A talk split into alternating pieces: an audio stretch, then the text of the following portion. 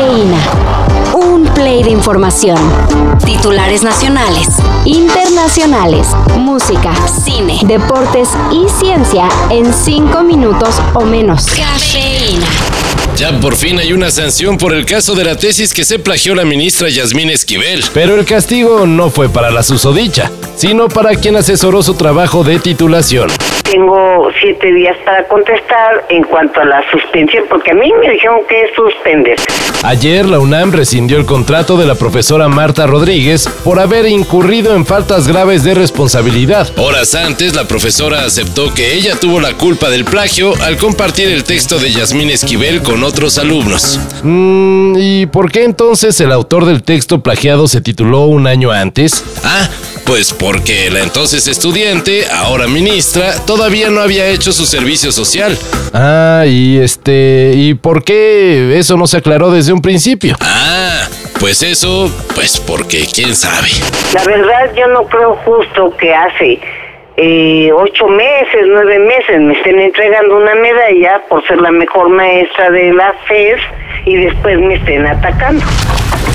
This is a man who relentlessly degraded, belittled, sexually assaulted, and raped women. As time went on, the severity of his offending intensified as he became emboldened, thinking he would get away with it.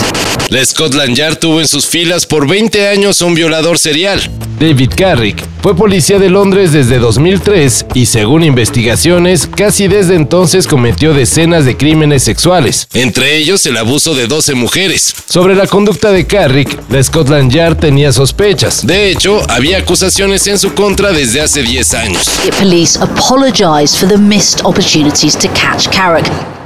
I absolutely take responsibility on behalf of the Metropolitan Police Service that we have missed opportunities to identify those patterns of behaviour. Aún así, siguió en activo. Hemos fallado y lo siento.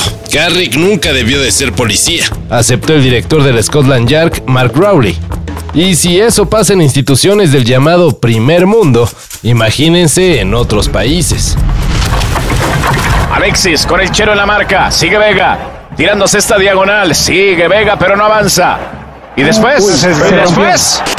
El pasado viernes, Alexis Vega salió lesionado en el juego de Chivas contra San Luis. El pronóstico era reservado. Pero se temía lo peor. Incluso una rotura de ligamentos que tendría la joya del rebaño sagrado y de la selección fuera de la cancha por mínimo seis meses. Por suerte, el asunto no pasó a mayores. Y luego de ser sometido a cirugía para un recorte de menisco, se informó que Vega regresará en unas seis semanas. Muy probablemente para enfrentar al América en el clásico de clásicos. Obviamente dejarle en claro a, los chivermanos que, que, si estoy aquí es porque estoy totalmente enfocado en el equipo, mis compañeros, eh, sobre todo en ellos que, que, que se merecen muchas alegrías. Y hablando de regresos, ¿regresará Oasis? Mr. Noel Gallagher, good evening. How are you? I'm very well. How are you? Yeah, I'm all right. Did you have a nice Christmas, New Year? Don't go there, mate. No? Christmassy kind of guy.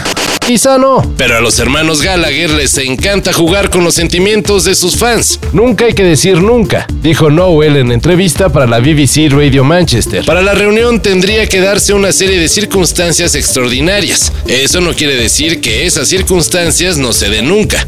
Días después de tan esperanzadora declaración, Liam Gallagher escribió en Twitter que alguien le había hablado para rogarle que volviera.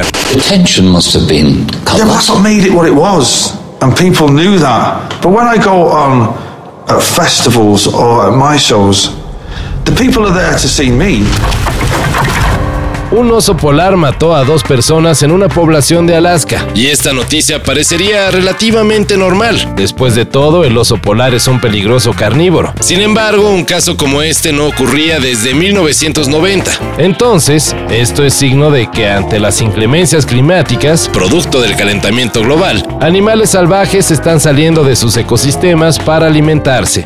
De hecho, especialistas señalan que una vez sacrificado se detectó que el oso polar no había comido en mucho tiempo. ¿Eso pasa solo en Alaska? Bueno, no queremos asustarlos, pero acuérdense que cada vez en Monterrey los osos aparecen en vecindarios buscando alimento más seguido. Hey, boo boo, let's see what we got in this picnic basket.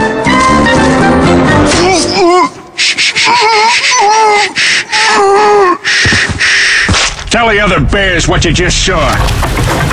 Todo esto y más de lo que necesitas saber en sopitas.com. El guion corre a cargo de Álvaro Cortés y yo soy Carlos el Santo Domínguez. Cafeína. Un shot de noticias para despertar. Lunes a viernes por sopitas.com y donde sea que escuches podcasts.